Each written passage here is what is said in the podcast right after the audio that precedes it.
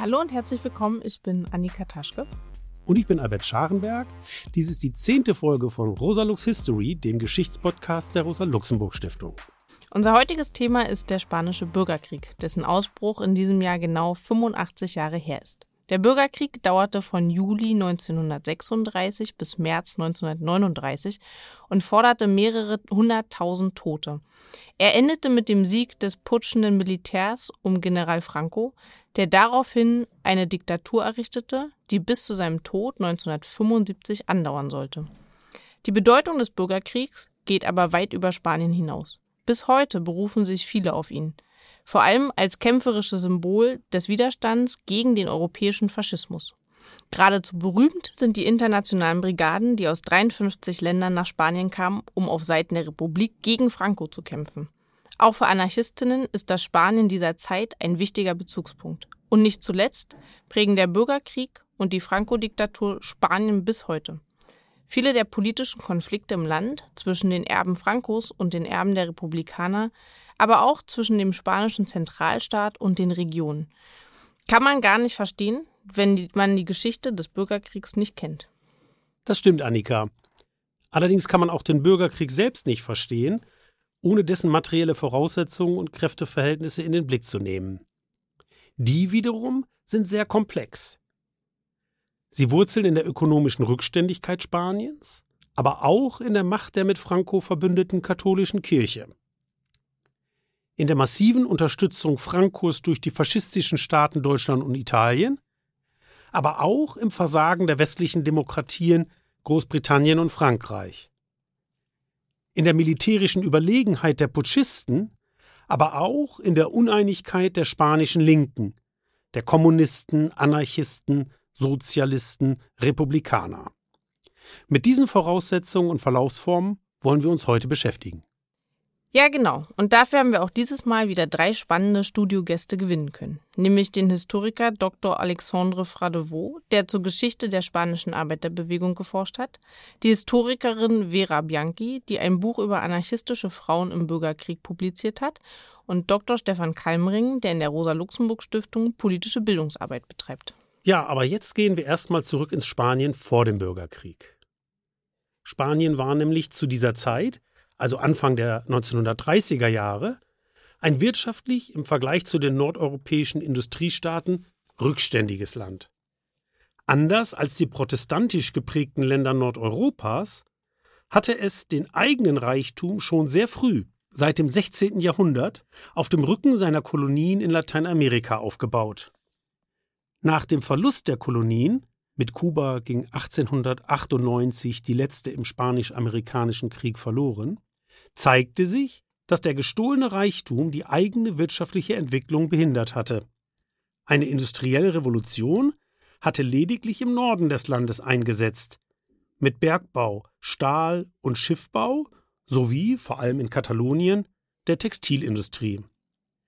Charakterisiert war das Land in wirtschaftlicher Hinsicht immer noch von Großgrundbesitzern, deren sogenannte Latifundien auf ein riesiges Heer an Landarbeitern angewiesen waren, die selbst keinen Grund und Boden besaßen und in Abhängigkeit vom Großgrundbesitzer in großer Armut lebten.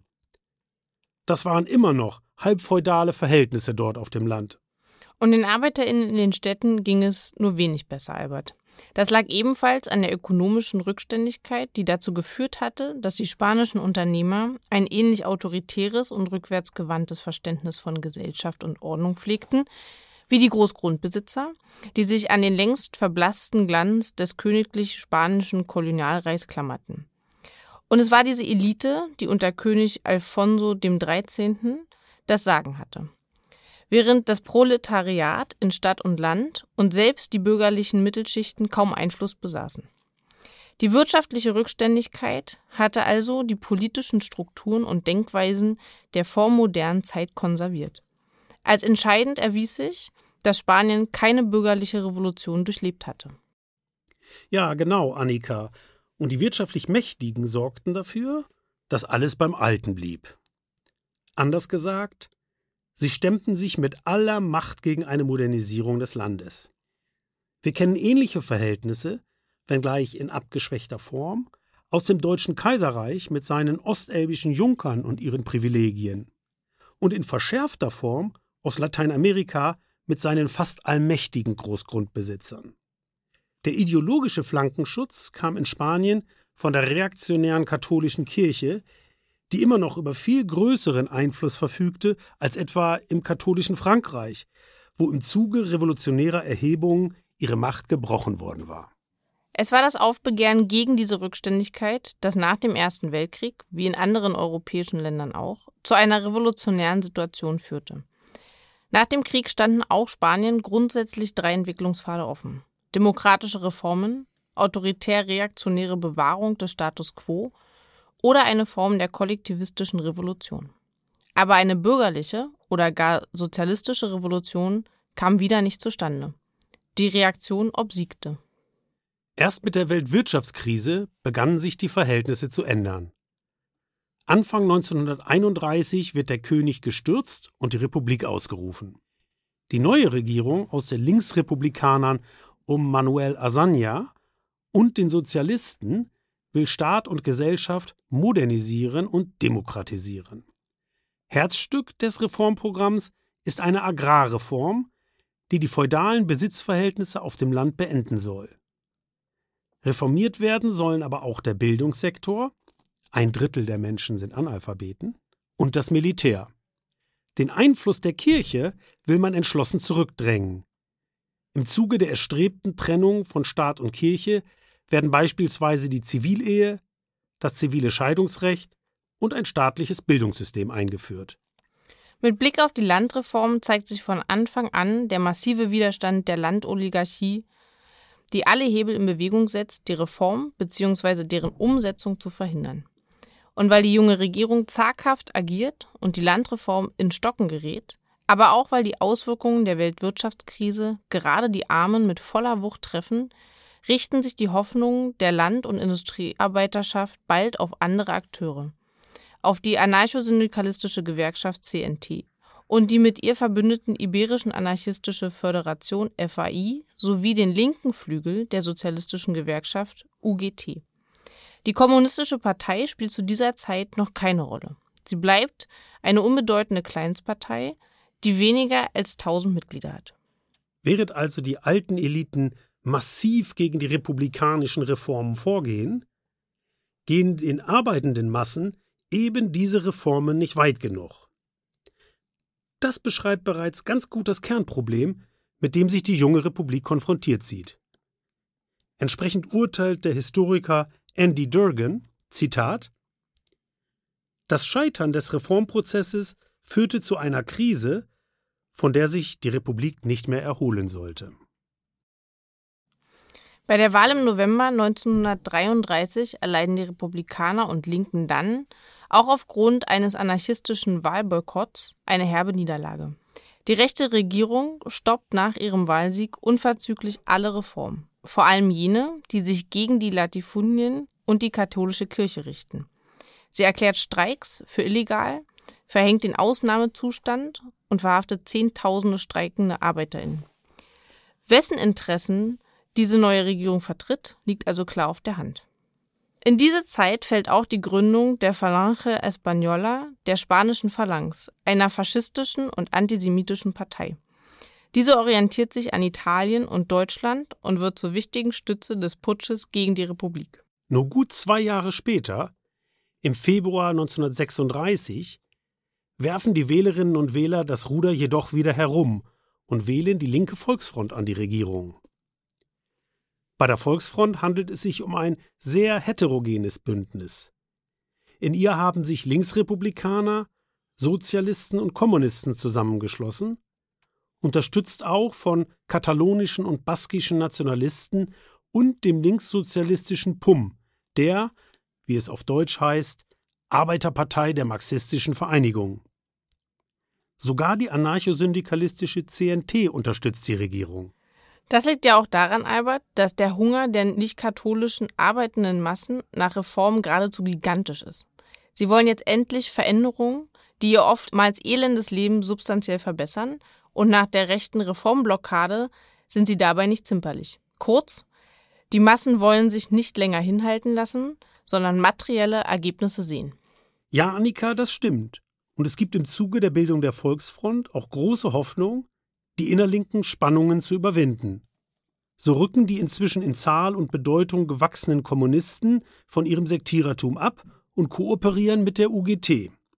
Die Jugendorganisationen der Sozialisten und Kommunisten schließen sich sogar zur Vereinigten Sozialistischen Jugend zusammen. In Katalonien fusionieren Sozialisten und Kommunisten zur PSUC. Es hatte bereits 1932 einen Putschversuch gegeben, der aber gescheitert war. Nunmehr bereiteten die Eliten und das Militär immer offener einen Putsch vor. Dennoch verweigert die republikanische Regierung die Bewaffnung der Volksmassen, weil sie den Ausbruch einer sozialen Revolution fürchtet. Sie befindet sich also in einem Dilemma, das sie selbst nicht aufzulösen vermag. Um die Republik zu sichern, muss sie die von den ArbeiterInnen in Stadt und Land enthusiastisch geforderten radikalen Reformen umsetzen. Wenn sie diese aber verwirklicht, entgleitet ihr die Macht im Staat.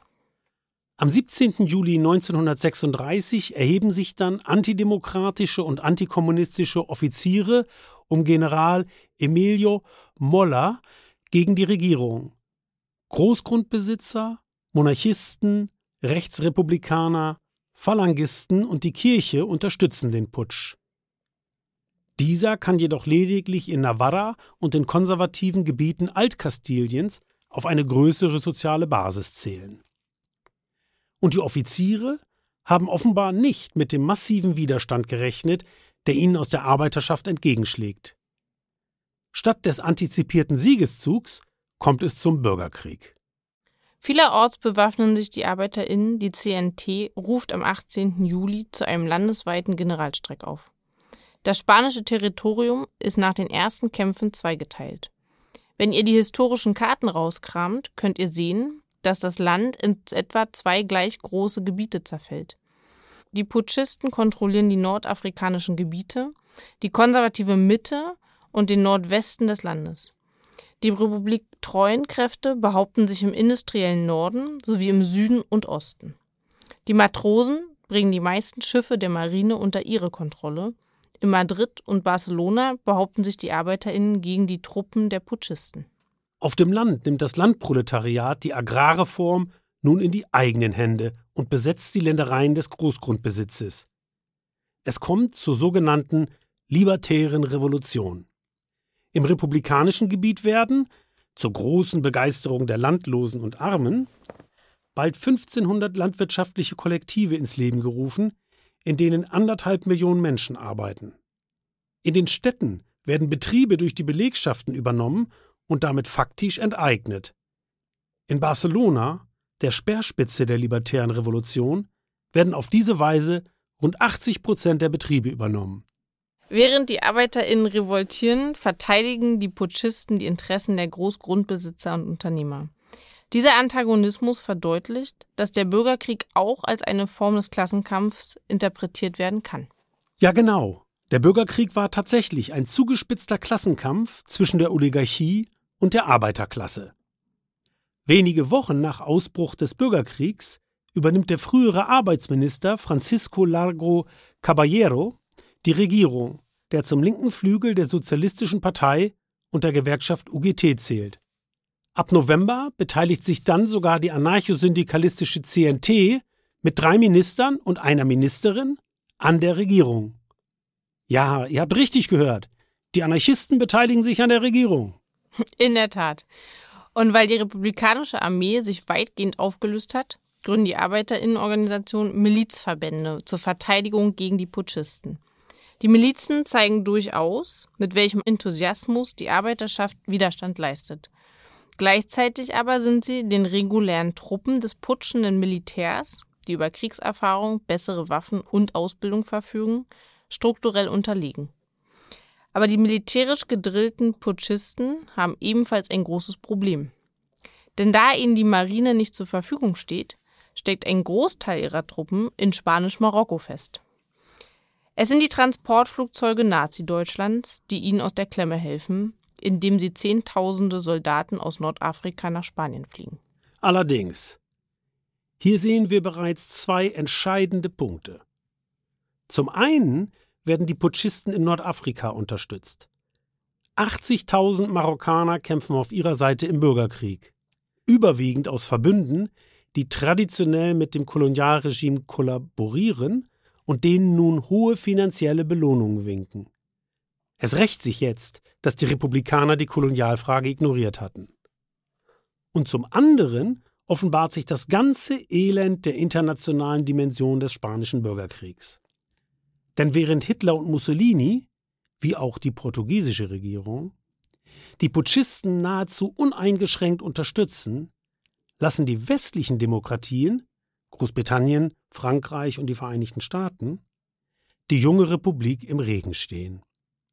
Während Italien und das Deutsche Reich Waffen liefern und bald auch große Truppenkontingente nach Spanien verlegen, verfolgen Großbritannien und Frankreich eine Politik der Nichteinmischung. Sprich, sie verweigern der Spanischen Republik die Unterstützung. Zwar leistet die im Mai 1936 in Frankreich gewählte Volksfrontregierung unter Leon Blum anfangs etwas Hilfe, doch die konservative britische Regierung fürchtet eine Revolution in Spanien wie der Teufel das Weihwasser. Man darf auch nicht vergessen, dass London zu dieser Zeit gegenüber Nazi-Deutschland auf eine Appeasement-Politik einschwenkt, die die Hitler-Regierung durch Konzessionen neutralisieren will, um den Einfluss der Sowjetunion zu begrenzen. Wir hatten diesen Kontext ja bereits in unserer achten Folge diskutiert, als Teil der Vorgeschichte des Zweiten Weltkriegs. Aber das tut schon richtig weh, wenn man darüber nachdenkt. Denn die westlichen Demokratien haben es hier selbst in der Hand, den aufstrebenden europäischen Faschismus in die Schranken zu weisen, aber sie entscheiden sich stattdessen dafür, Spanien den Putschisten zu überlassen. Priorität hat insbesondere in London immer noch die Furcht vor der Sowjetunion. Die Sowjetunion wiederum orientiert ihrerseits, gerade nach der ideologischen Wende, weg von der Sozialfaschismus-These und hin zur Volksfront gegen den Faschismus, auf ein Bündnis mit den kapitalistischen Westmächten. Das ist die Leitlinie der sowjetischen Außenpolitik Mitte Ende der 30er Jahre. Dem wird außenpolitisch alles andere untergeordnet. In Spanien befindet sich die sowjetische Führung daher in einem Dilemma da sie die internationale Politik und die revolutionäre Bewegung in Spanien einzig nach den innen- und außenpolitischen Interessen der Sowjetunion bewertet. Um Frankreich und Großbritannien für ein Bündnis mit der UdSSR zu gewinnen, muss man in Spanien darauf hinwirken, dass die soziale Revolution, vor der sich die kapitalistischen Demokratien so sehr fürchten, abgebrochen wird. Anders formuliert, die Partei der Weltrevolution, die Kommunistische Internationale, drängt darauf, die Revolution in Spanien zu beenden. In diesem Widerspruch verheddert sich die sowjetische Politik, da kommt sie nicht mehr raus. Die UdSSR liefert bekanntlich auch Waffen und schickt Militärberater. Damit ist sie neben Mexiko das einzige Land, das die Republik aktiv unterstützt. Unter dem Dach der Kommunistischen Internationale werden die internationalen Brigaden organisiert. Freiwilligenverbände, die für die Motivation, aber auch für die Kriegsführung der republiktreuen Kräfte von großer Bedeutung sind. Die militärische Unterstützung ermöglicht es diesen überhaupt erst, länger durchzuhalten, was wiederum das Prestige der Sowjetunion und der Kommunistischen Partei Spaniens, des PCE, enorm erhöht. In der Folge erhalten die spanische KP und ihr katalanisches Pendant viel Zulauf. Ihre Mitgliederzahlen explodieren geradezu. Aber die KP verbündet sich zugleich, durchaus zum Unmut vieler Kommunistinnen, immer mehr mit den gemäßigten Kräften und richtet sich immer stärker gegen die radikalen Kräfte. Allerdings, und hier wird es denn geradezu verheerend. Man muss sich vergegenwärtigen, dass zu dieser Zeit in Moskau die Schauprozesse gegen die alte Führungsriege der Bolschewiki beginnen. Alles, was nicht funktioniert im Land, wird Sabotageakten zugeschrieben, die angeblich von Anhängern Trotzkis verübt werden. Die irrwitzige stalinsche Propaganda spricht nunmehr gar von den Trotzki-Faschisten bzw. einem trotzkistisch-faschistischen Bündnis. Diese Paranoia übertragen die sowjetischen Vertreter und die Kommentaren auch auf Spanien, wo sie mitten im Bürgerkrieg gegen den PUM und die Anarchisten vorgehen, auch mit Gewalt. Selbst der NKWD, der sowjetische Geheimdienst, mischt in Spanien mit. Ein wirklich trauriges Kapitel. Dazu hören wir jetzt einen Auszug aus den Erinnerungen von Willy Brandt. Der spätere Bundeskanzler war nämlich für die linkssozialdemokratische SAP als Berichterstatter in Spanien. Im Anschluss folgt ein Auszug aus George Orwells berühmter Schrift Mein Katalonien. Orwell hat mit der POM-Miliz sogar als Freiwilliger im Bürgerkrieg gekämpft. Am Rande der Katowicer Konferenz hatte ich gerne eingewilligt, für einige Zeit nach Spanien zu gehen. Alle wollten wir authentische Berichte vom Schauplatz des Abwehrkampfes und jenes Kriegs im Kriege, der hinter vorgehaltener Hand und doch ungläubig beredet wurde. Dass die Kommunisten eine Art innerlinken Ausrottungsfeldzug begonnen hatten, war ebenso schwer zu glauben wie die Nachricht, die uns mittlerweile immer bedrückender von den Moskauer Prozessen erreichte. Ich dachte mit mehr als gemischten Gefühlen an die neue Aufgabe, die eine neue Konfrontation mit der Wirklichkeit zu werden versprach. War nicht Spanien die Hoffnung aller europäischen Antifaschisten? Sollte nicht Franco und mit ihm Hitler auf spanischem Boden besiegt werden? Doch zunächst musste ich nach Hause, nach Oslo. Die Lage in Katalonien war verwirrend. Ich fand bestätigt, dass sich Arbeiter und Bauern dem Franco-Aufstand vom Juli 1936 entgegengeworfen hatten. Deutschland und Italien kämpften für Franco, England mit Frankreich im Schlepptau huldigte der Nichteinmischung. Die Sowjetunion ließ sich Zeit.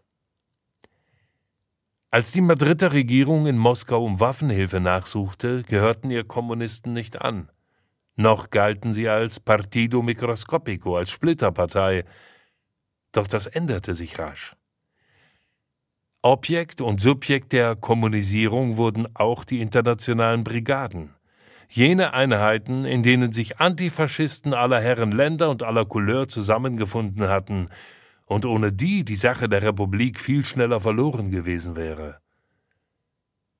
Im Übrigen waren die Moskau-Kommunisten für die soziale Revolution nur dann, wenn sie diese kontrollierten. Und das war in Spanien nicht leicht.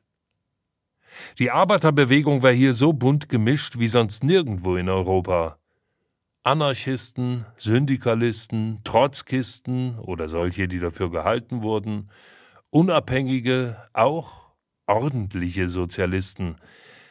Meine SAP war mit der sogenannten PUM in Katalonien verbunden, einer ebenfalls linkssozialistischen Partei, deren Einfluss weiter reichte, als ihre Zahl vermuten ließ, und deren Milizen sich auch George Orwell angeschlossen hatte. Ich war nach Spanien gekommen, um Zeitungsartikel zu schreiben. Aber ich war fast sofort in die Miliz eingetreten, denn bei der damaligen Lage schien es das einzig Denkbare zu sein, was man tun konnte. Die Anarchisten besaßen im Grunde genommen noch immer die Kontrolle über Katalonien und die Revolution war weiter in vollem Gange. Wer von Anfang an dort gewesen war, mochte vielleicht schon im Dezember oder Januar annehmen, dass sich die Revolutionsperiode ihrem Ende näherte. Wenn man aber gerade aus England kam, hatte der Anblick von Barcelona etwas Überraschendes und Überwältigendes. Zum ersten Mal war ich in einer Stadt, in der die arbeitende Klasse im Sattel saß. Die Arbeiter hatten sich praktisch jedes größeren Gebäudes bemächtigt und es mit roten Fahnen oder der rot und schwarzen Fahne der Anarchisten behängt. Auf jede Wand hatte man Hammer und Sichel oder die Anfangsbuchstaben der Revolutionsparteien gekritzelt. Fast jede Kirche hatte man ausgeräumt und ihre Bilder verbrannt. Jeder Laden und jedes Café trugen eine Inschrift, dass sie kollektiviert worden seien. Man hatte sogar die Schuhputzer kollektiviert und ihre Kästen rot und schwarz gestrichen. Kellner und Ladenaufseher schauten jedem aufrecht ins Gesicht und behandelten ihn als ebenbürtig. Unterwürfige, ja auch förmliche Redewendungen waren vorübergehend verschwunden. Niemand sagte Senor oder Don oder sogar Usted, man sprach einander mit Kamerad und Du an und sagte Salut statt Buenos Dias. Praktisch jeder trug grobe Arbeiterkleidung, blaue Overalls oder irgendein der Milizuniform ähnliches Kleidungsstück. All das war seltsam und rührend. Es gab vieles, was ich nicht verstand. In gewisser Hinsicht gefiel es mir sogar nicht, aber ich erkannte sofort die Situation, für die zu kämpfen sich lohnte. Gleichzeitig mit diesen Eindrücken spürte man etwas vom üblen Einfluss des Krieges. Die Stadt machte einen schlechten, ungepflegten Eindruck. Die Boulevards und Gebäude waren in einem dürftigen Zustand. Bei Nacht waren die Straßen aus Furcht vor Luftangriffen nur schwach beleuchtet. Die Läden waren meist armselig und halb leer. Fleisch war rar und Milch praktisch nicht zu erhalten. Es gab kaum Kohle, Zucker oder Benzin, und Brot war wirklich sehr knapp. Schon zu dieser Zeit waren die Schlangen der Leute, die sich nach Brot anstellten, oft mehrere hundert Meter lang. Doch soweit man es beurteilen konnte, waren die Leute zufrieden und hoffnungsvoll. Es gab keine Arbeitslosigkeit und die Lebenskosten waren immer noch äußerst niedrig. Vor allen Dingen aber glaubte man an die Revolution und die Zukunft. Man hatte das Gefühl, plötzlich in einer Ära der Gleichheit und Freiheit aufgetaucht zu sein. Menschliche Wesen versuchten, sich wie menschliche Wesen zu benehmen und nicht wie ein Rädchen in der kapitalistischen Maschine. Na, das war jetzt doch ganz schön viel Prominenz hier in unserem Podcast. Jetzt aber kommen wir zu unserem ersten Interview. Dazu ist uns mit Dr. Stefan Kalmring ein Kollege und echter Kenner der Materie telefonisch zugeschaltet. Hallo Stefan. Hallo. Hallo Stefan, auch von mir. Stefan, Willy Brandt und George Orwell sehen die internationalen Brigaden als bedeutende Kampfverbände des Bürgerkrieges. Und in der Tat ist es ja schon erstaunlich, dass sich im Laufe des Krieges insgesamt 32.000 Personen aus dem Ausland freiwillig an die Front in einem fernen Land melden, unter ihnen auch viele, die keine KP-Mitglieder sind. Welche Bedeutung würdest du den Brigaden beimessen? Ich würde sagen, die Brigaden sind natürlich ein Mythos. Also sie stehen dafür, dass Leute aus aller Welt nach Spanien kommen, um in einer Zeit, wo äh, quasi rechtsgerichtete Bewegungen überall in Europa auf dem Durchmarsch sind, hier den Faschismus Einhalt zu gebieten. Die Brigaden sind äh, auch deshalb Mythos, weil sie so als eine Art Elitetruppe gelten, die immer dort überall eingesetzt werden, wo es besonders brenzlig ist, wie beim Kampf um Madrid. Sie gelten als disziplinierter und militärisch effektiver als andere Einheiten. Das ist natürlich ein Punkt, der sehr wichtig ist, weil die Kommunisten, die ja die Brigaden organisieren, äh, quasi über die Brigaden auch ihren Avantgarde-Anspruch untermauern wollen. Was wichtig ist, finde ich, was man nochmal zur Differenzierung so ein bisschen einziehen muss, ist dass natürlich auch in anderen äh, Einheiten der Volksarmee und der Milizen in größerem Umfang äh, Freiwillige aus dem Ausgang auch Dienst getan haben. Ich habe noch eine andere Frage, Stefan, äh, denn auch Brandt und Orwell haben ja beide auf, auch Bezüge zum PUM, die Arbeiterpartei der marxistischen Vereinigung, deren Bedeutung Willy Brandt zufolge wesentlich größer war, als ihre nur einige tausend zählende Mitgliedschaft vermuten lässt. Könntest du den PUM kurz einordnen? Die Kommunisten haben dem PUM immer wieder vorgeworfen, mit einerseits mit Franco zu konspirieren, andererseits haben sie ihn im Trotzkismus bezichtet. Das erste ist natürlich relativ absurd, das zweite ist zumindest im strengen Sinne falsch dann der PUM bereits 1934 sich mit Trotzki überworfen hat. Was aber stimmt, ist, dass der PUM eine Partei ist, die sich an der Oktoberrevolution orientiert, dabei aber strikt antistalinistisch ist. Der PUM will sowas wie eine Einheitsfront der revolutionären Parteien und Organisationen haben unter Ausschluss der bürgerlichen Parteien. Das heißt eine Einheitsfront der linken Sozialisten, der PUM selber und der Anarchisten. Während die Kommunisten eigentlich eine breite Volksfront unter Einschluss der bürgerlichen Parteien wollen, weil sie gerade darüber hoffen, Einfluss äh, ihren Einfluss äh, im republikanischen Lager zu äh, vergrößern. Da steht natürlich der PUM im Weg. Stefan, im Zentrum der meisten linken Erzählungen über den spanischen Bürgerkrieg steht vor allem von Anarchisten geprägte libertäre Revolution, also die soziale Revolution, die man gleichzeitig mit dem Kampf gegen die Frankisten verwirklichen wollte. Was sind aus deiner Sicht denn die Charakteristika und worin liegt die Bedeutung der libertären Revolution?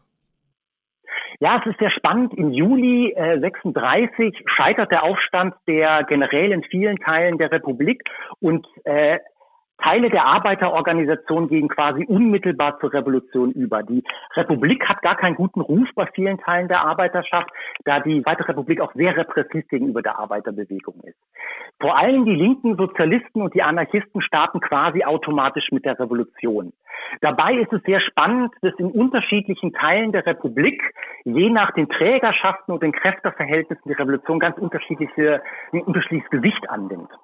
Also in Madrid zum Beispiel, wo die Kommunisten stark sind, die Front vor der Tür liegt, äh, dort ist von der Revolution quasi nichts zu spüren. In Valencia hingegen äh, ist es eine Koalition aus Anarchisten und linken Sozialisten, die die Revolution machen. Katalonien ist die traditionelle Hochburg der Anarchisten. Nach Aragon wird quasi über die Milizen, die am Anfang des äh, Bürgerkriegs aufgebaut werden, quasi die Revolution importiert. Spannend ist jetzt diese Revolution vor allen Dingen aufgrund ihrer unglaublichen Dynamik. In den ersten Tagen erleben wir in Spanien Unvorstellbares. Überall entstehen revolutionäre Komitees. Die Komitees sind so eine Art Gegenstück zu den Sowjets in der russischen Revolution oder zu den Räten in der deutschen Revolution. Die organisieren quasi das ganze öffentliche Leben. Es äh, gibt überall Arbeiterpatrouillen, die zum Teil brutale Gewalt gegenüber dem Klerus und auch der Bourgeoisie ausüben, aber auch schnell die öffentliche Ordnung wiederherstellen. Die Arbeiter starten quasi alle möglichen Reformen, die sie eigentlich von der Republik erwartet hätten. In Barcelona ist es so, dass in kürzester Zeit äh, sechs Schulen gegründet werden. Dafür werden Gebäude besetzt. Die Bauarbeitergewerkschaft beginnt quasi am ersten Tag neue Gebäude dafür zu errichten. Vier Krankenhäuser werden aufgemacht.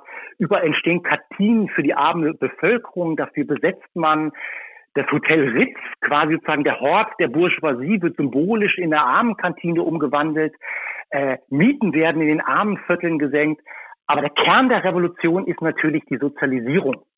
In der Literatur liest man immer wieder, dass äh, die spanische Revolution das größte Experiment in Arbeiterin Selbstverwaltung in der Geschichte der Menschheit gewesen sein will. Damit will man natürlich sagen, dass es ein Massenphänomen war. Allein in Barcelona werden 3000 Betriebe kollektiviert, aber auch, dass diese Revolution einen anderen Charakter hat als zum Beispiel die russische Revolution. Dort werden in der russischen Revolution vor allen Dingen die Betriebe verstaatlicht. Hier übernehmen die Arbeiter selber die Betriebe oder aber die Gewerkschaften, in denen sie sich organisiert haben. Weil das relativ spontan funktioniert, funktionieren äh, sozusagen äh, aber auch die Kollektive recht unterschiedlich. Einige klappen besser, andere schlechter. Ein positives Beispiel, was zum Beispiel äh, immer wieder hervorgebracht wird, sind die kollektivierende Holzarbeitergewerkschaft. Die sind in Poblesec in Barcelona äh, verortet. Die kollektivieren quasi die ganze Branche, den ganzen Produktionsprozess was man allerdings im Hinterkopf haben muss, wenn man das immer betrachtet, ist, dass nach einem Jahr sieht man das Stocken der Revolution schon recht deutlich. Ich denke, dass es wichtig ist, wenigstens drei Faktoren dafür zu benennen.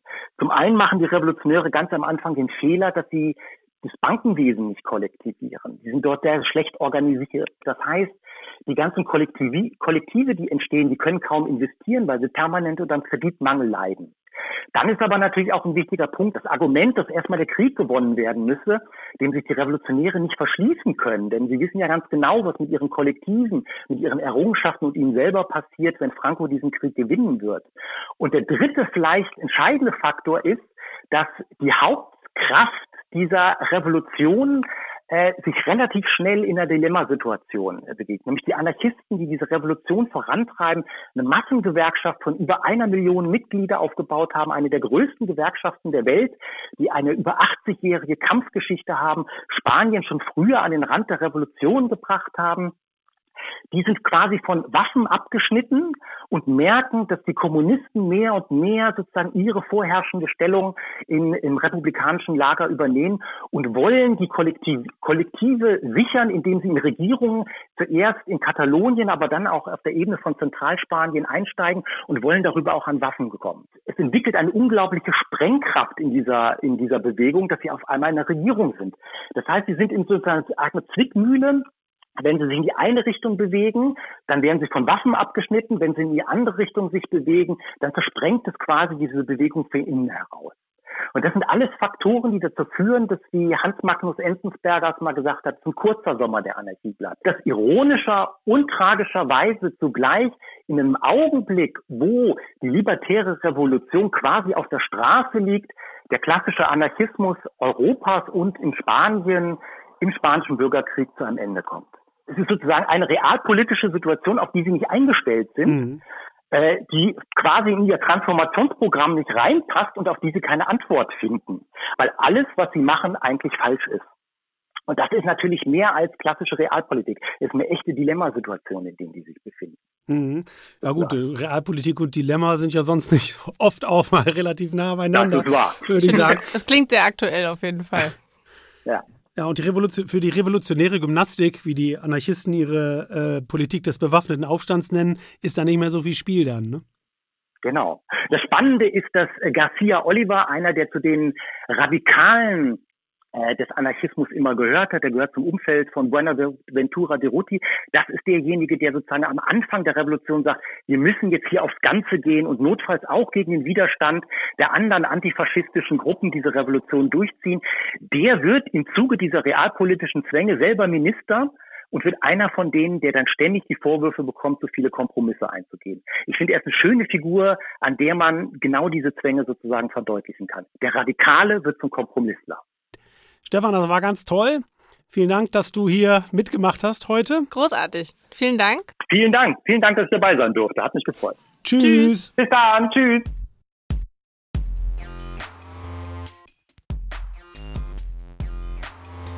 Die Bedeutung der libertären Revolution sollte man nicht unterschätzen. Eines aber darf man nicht vergessen.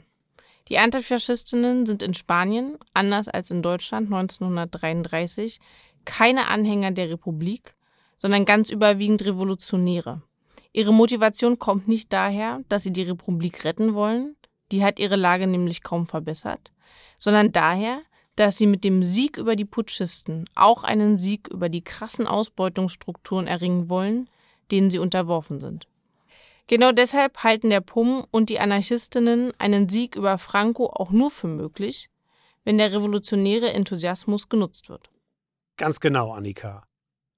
Aber während der Widerstand gegen den Putsch mehr oder weniger vollständig von der organisierten Arbeiterbewegung getragen wird, erwarten die gemäßigten Kräfte und ausgerechnet die Kommunisten von den Arbeiterinnen und Arbeitern ihre Forderungen nach sozialer Gerechtigkeit und Gleichheit aufzugeben, um die Mittel- und Oberschichten im In- und Ausland zu beruhigen.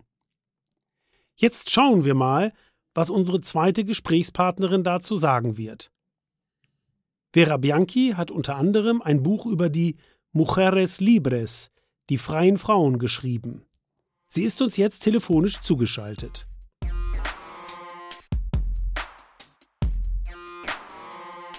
Hallo Vera. Hallo. Ähm, hallo Vera, auch von mir. Ähm, könntest du, bevor wir zu den Mujeres Libres kommen, kurz allgemein die Rolle der Frauen im Bürgerkrieg und in der Revolution beschreiben? Ja, es war so, also man muss erstmal unterscheiden zwischen der Rolle der Frau und dem tatsächlichen Leben der Frauen. Also zum Beispiel ähm, in den äh, Dörfern hat sich äh, gar nicht so viel geändert für die Arbeiterinnen oder Landarbeiterinnen, aber die ähm, öffentliche Rolle der Frauen hat sich sehr geändert seit Juli 36. In den ersten drei Monaten waren Frauen plötzlich sichtbar, kämpferisch. Ähm, auch an der Front waren sie dann in dem äh, sogenannten Mono Azul, also dem blauen Arbeitsanzug, sichtbar und liefen auch so in den Städten rum, Barcelona, Madrid und waren stolz, im öffentlichen Raum sichtbar zu sein. Und das war vorher nicht so, weil im ja schon sehr traditionellen und katholischen Spanien Frauen am besten eben zu Hause oder in der ähm, Kirche waren. Und jetzt plötzlich konnten sie sich die Cafés erobern, was vorher den Männern vorbehalten war. Diese gewandelte Rolle ist dann aber seit Oktober 36 eigentlich ähm, wieder abgemildert worden und da haben Frauen sich dann wieder mehr um Care-Arbeit gekümmert, sowohl an der Front als auch in den Städten und Dörfern. Es ging um die Versorgung der Soldaten, Versorgung mit Lebensmitteln, Organisationsaufgaben und damit war auch ihre öffentliche Sichtbarkeit nicht mehr so stark wie in den ersten drei Revolutionsmonaten. Welche Rolle spielten denn die anderen Frauenorganisationen, wie beispielsweise die kommunistische AMA? Es war so, dass eigentlich die Mujeres Libres die einzige unabhängige linke Frauenorganisation war.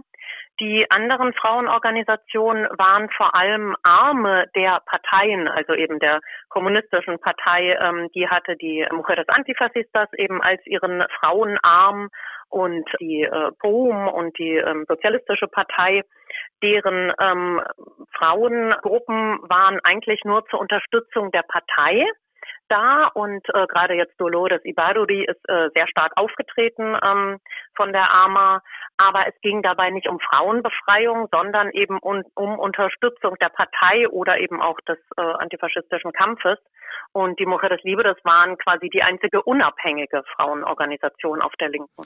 Dazu würde ich gleich anschließen, wer waren denn die anarchistischen Mujeres Libres? Waren es Landarbeiterinnen, Industriearbeiterinnen, Mittelschichtsfrauen? Also wer sind sozusagen die Gesichter dahinter?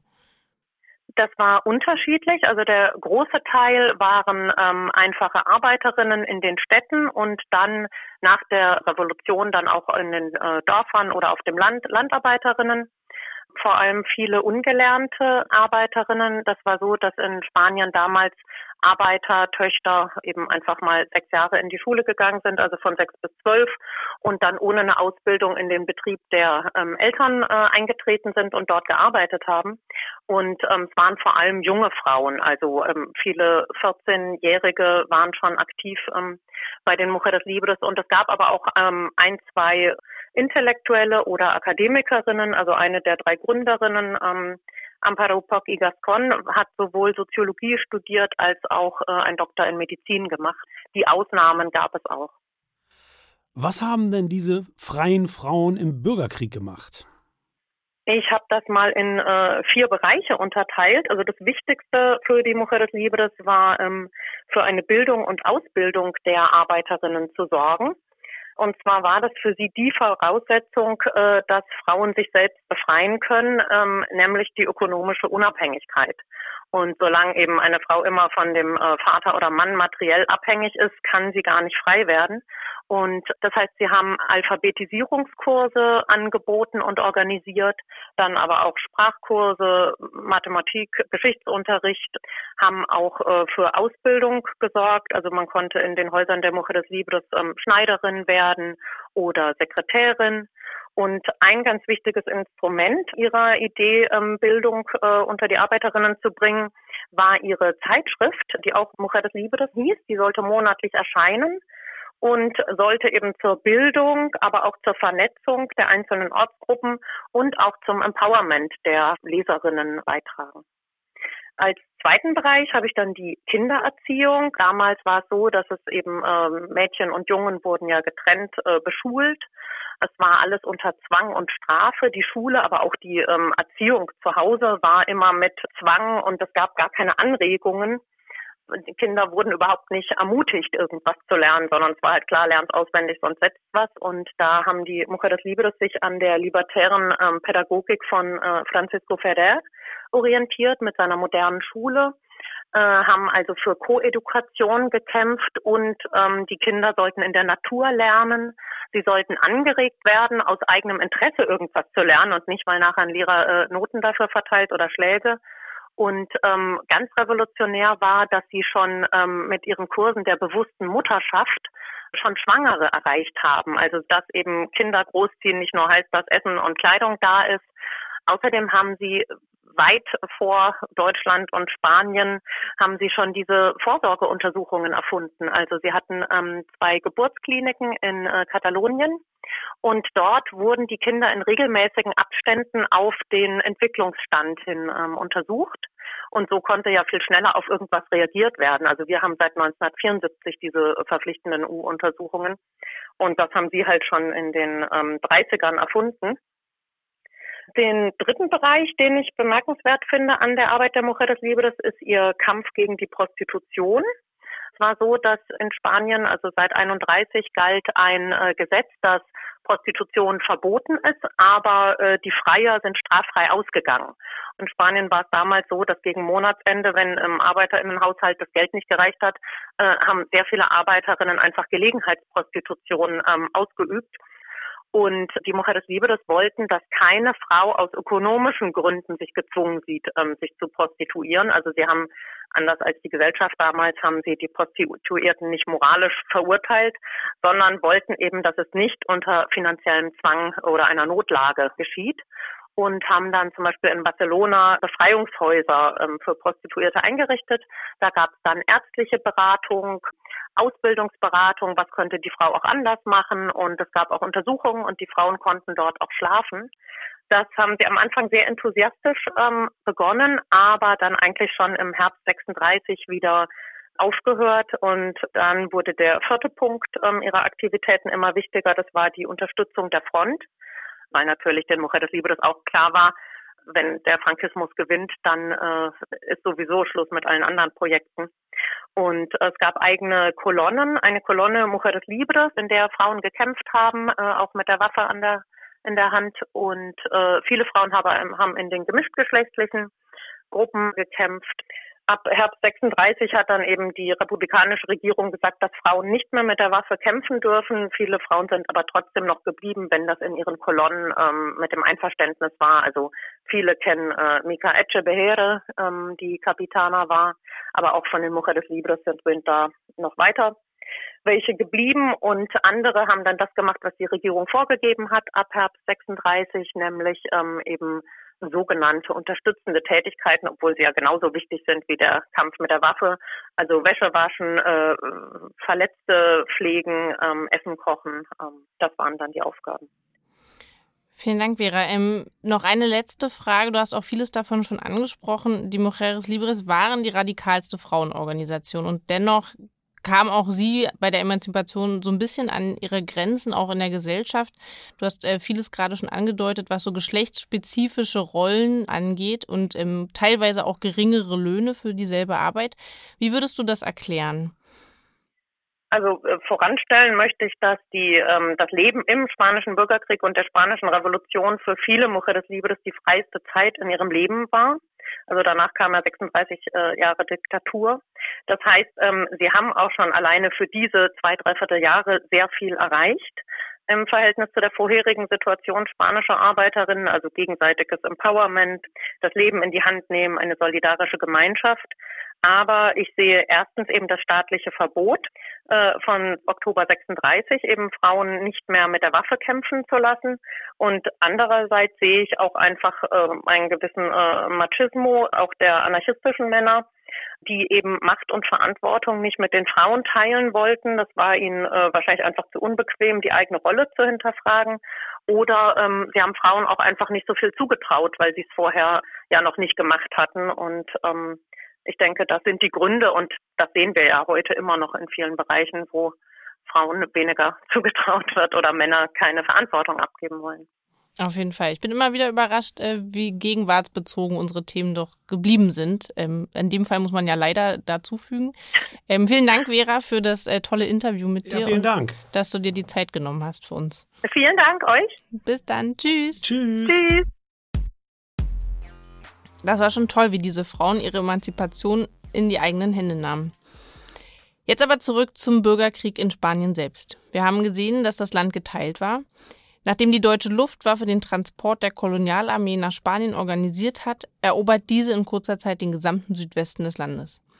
Die schlecht ausgerüsteten und wenig geübten Milizen sind den militärisch gedrillten und weit besser ausgerüsteten Truppenverbänden schlicht unterlegen. Hinzu kommt noch die Luftüberlegenheit, die durch die Luftwaffe Nazi-Deutschlands gesichert wird. Es ist vor diesem Hintergrund eigentlich erstaunlich, dass sich die republikanischen Verbände überhaupt so lange behaupten können. Mehr noch, sie schaffen es im November 1936 sogar, den Angriff auf Madrid zurückzuschlagen. Damit wird die Parole, die die vorhin bereits von Vera erwähnte Kommunistin Dolores Ibarruri zu Beginn des Bürgerkriegs ausgerufen hatte, zum Schlachtruf No passaran. Die Faschisten werden nicht durchkommen.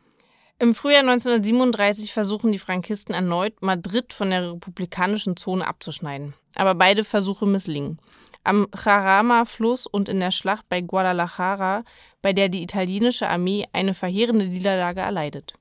Daraufhin greift die deutsche Legion Condor die baskische Stadt Guernica aus der Luft an und zerstört sie weitgehend. Pablo Picasso malt anschließend sein berühmtes Bild Guernica. Im April 1937 vereinigt Franco, der sich erst nach Beginn des Bürgerkriegs als Führer der Putschisten durchgesetzt hat, die faschistische Phalange mit weiteren Rechtsparteien zu einer neuen Einheitspartei unter seiner Führung. Die neue Partei orientiert sich in vielem an den italienischen und deutschen Faschisten. Die Frauenorganisation Sección Femenina etwa ist nach dem Vorbild des BDM gestaltet.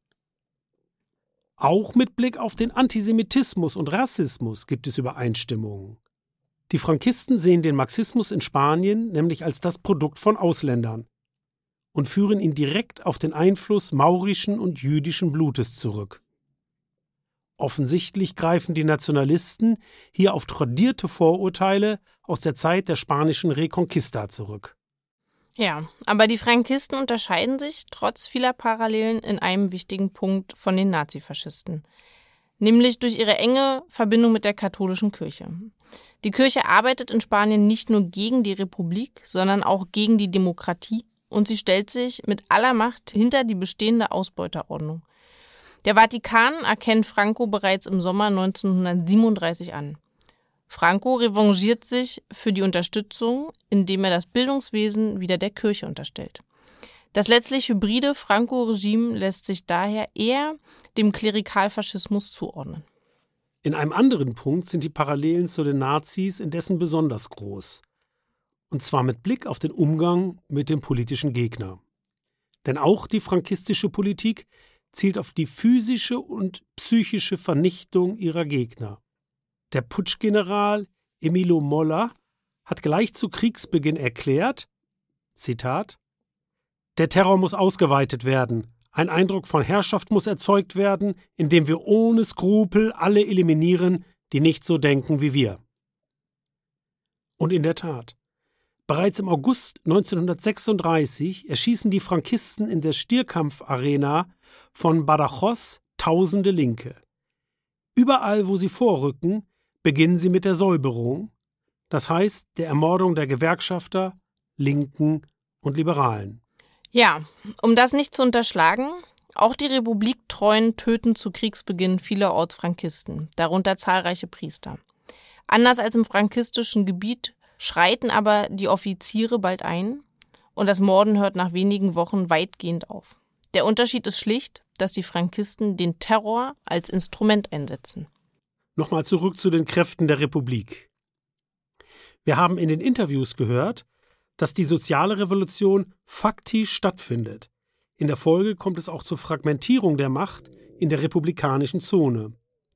Der Grundkonflikt bleibt jedoch bestehen. Während die Anarchisten die soziale Revolution verwirklichen wollen, sind die Kommunisten davon überzeugt, dass zunächst der Krieg gewonnen werden müsse. Die innerlinken Auseinandersetzungen spitzen sich immer weiter zu. Im Mai 1937 eskaliert dann die Situation, als sich in Barcelona kommunistische Verbände und katalanische Nationalisten Kämpfe mit CNT und PUM liefern. Die Konfrontation kann zwar bald gestoppt werden, doch im Ergebnis verschieben sich die innerlinken Kräfteverhältnisse. Die antirevolutionären Kräfte gewinnen jetzt die Oberhand innerhalb der Volksfront. Der von Hans Magnus Enzensberger in seinem Roman über den legendären Anarchisten Buenaventura Durruti sogenannte Kurze Sommer der Anarchie war damit vorbei. Ja, jetzt beginnt die zweite Phase des Bürgerkriegs. Die antirevolutionären Kräfte der Volksfront ersetzen den linken Ministerpräsidenten Largo Caballero durch den rechten Sozialisten Juan Negrin. Der setzt voll auf die Unterstützung durch die Sowjetunion. Zugleich geht die Regierung auf Drängen Moskaus hart gegen den PUM vor. Die Organisation wird verboten. Ihr Anführer, Andreo Nin, ermordet. Hunderte Parteimitglieder werden verhaftet. Ein herzerschütternder Höhepunkt der stalinschen Rede von den Trotzki-Faschisten. Im Laufe des Jahres 1937 erzielen die Frankisten weitere Geländegewinne. Im Frühjahr 1938 gelingt Franco dann die Spaltung des republikanisch kontrollierten Gebietes in zwei Teile. Auch an der diplomatischen Front muss Negrin herbe Niederlagen einstecken, denn die britische Regierung rückt immer näher an Franco heran und die französische Volksfrontregierung löst sich auf. Im Sommer 1938 geht die Regierung am Ebro zur Offensive über. Die Kämpfe dauern bis zum November.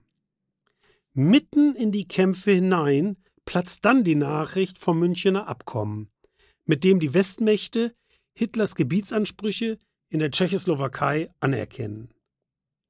Jetzt wird auch dem Letzten klar, dass es kein Bündnis mit Frankreich und Großbritannien geben wird.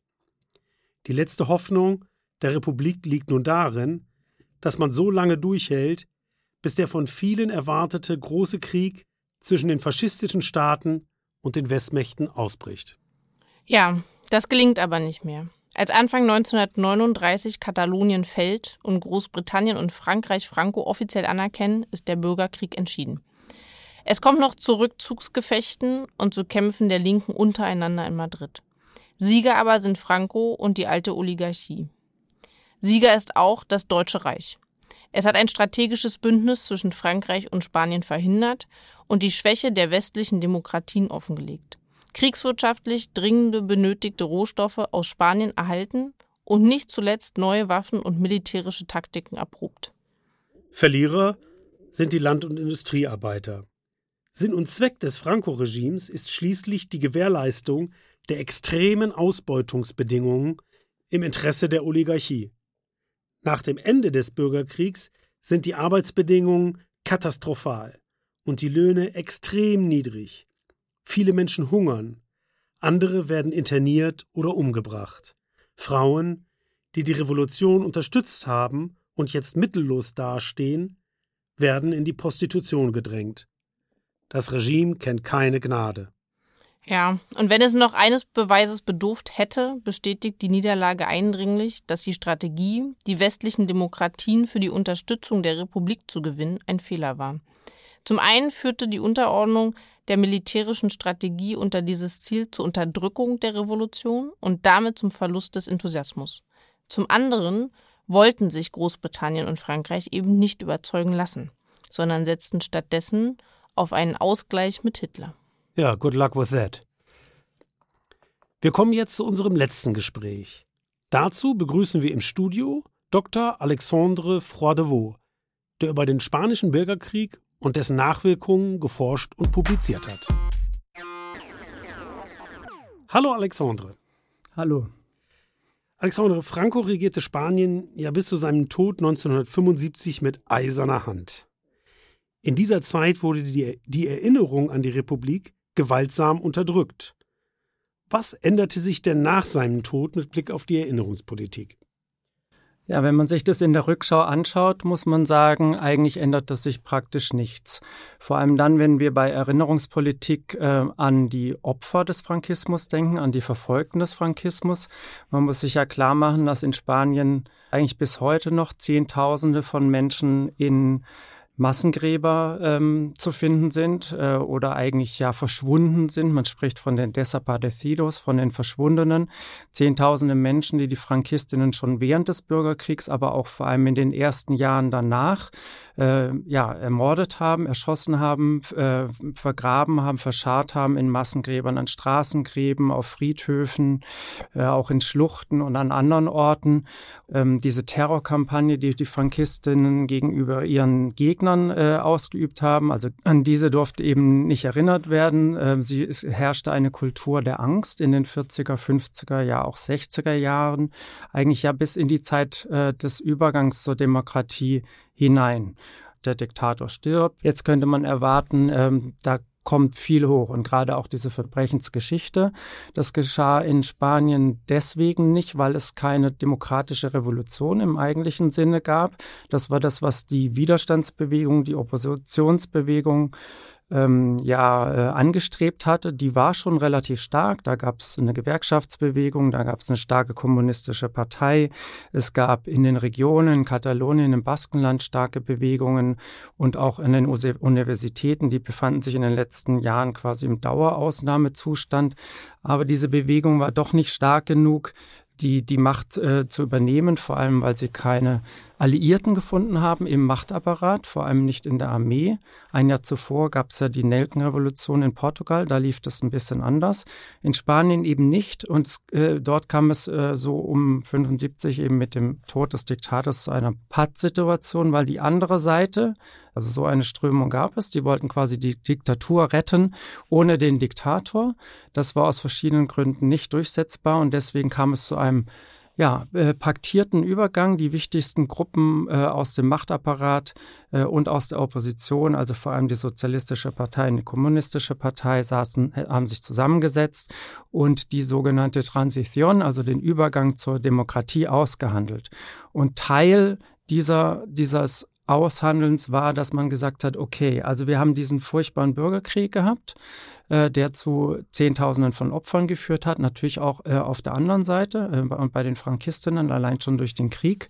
Äh, und wir, wenn wir daran jetzt rühren, dann haben sie befürchtet, dass dieser Übergang eben nicht funktionieren könnte und spricht auch von dem Pakt des Vergessens.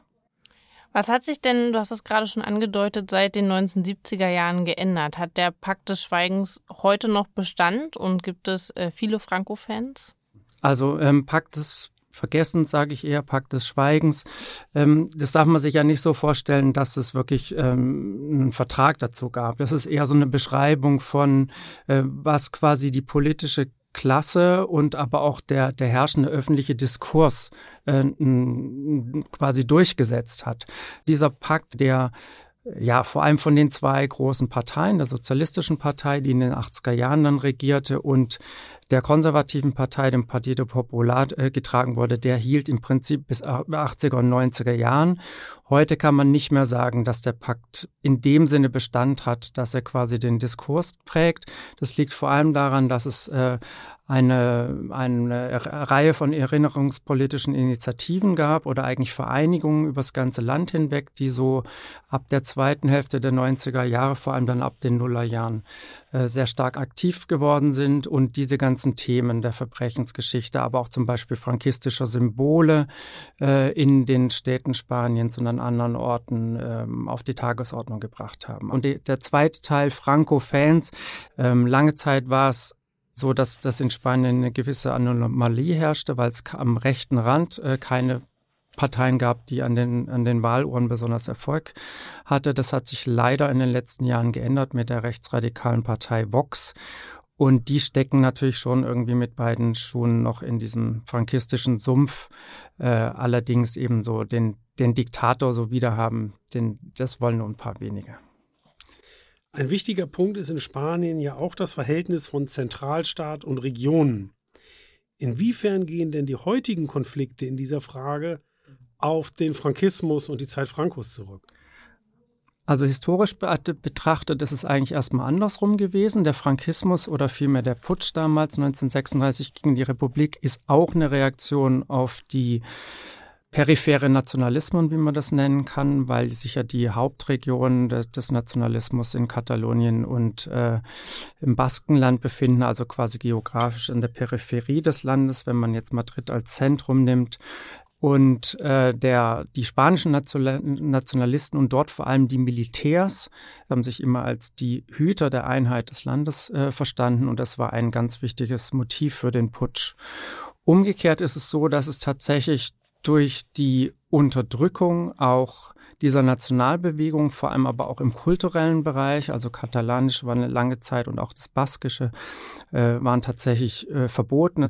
Die, die Kinder wurden damals in den Schulen äh, unter Schlägen dazu gezwungen, christlich zu sprechen, wie es hieß, also Kastile, Spanisch zu sprechen statt Katalanisch.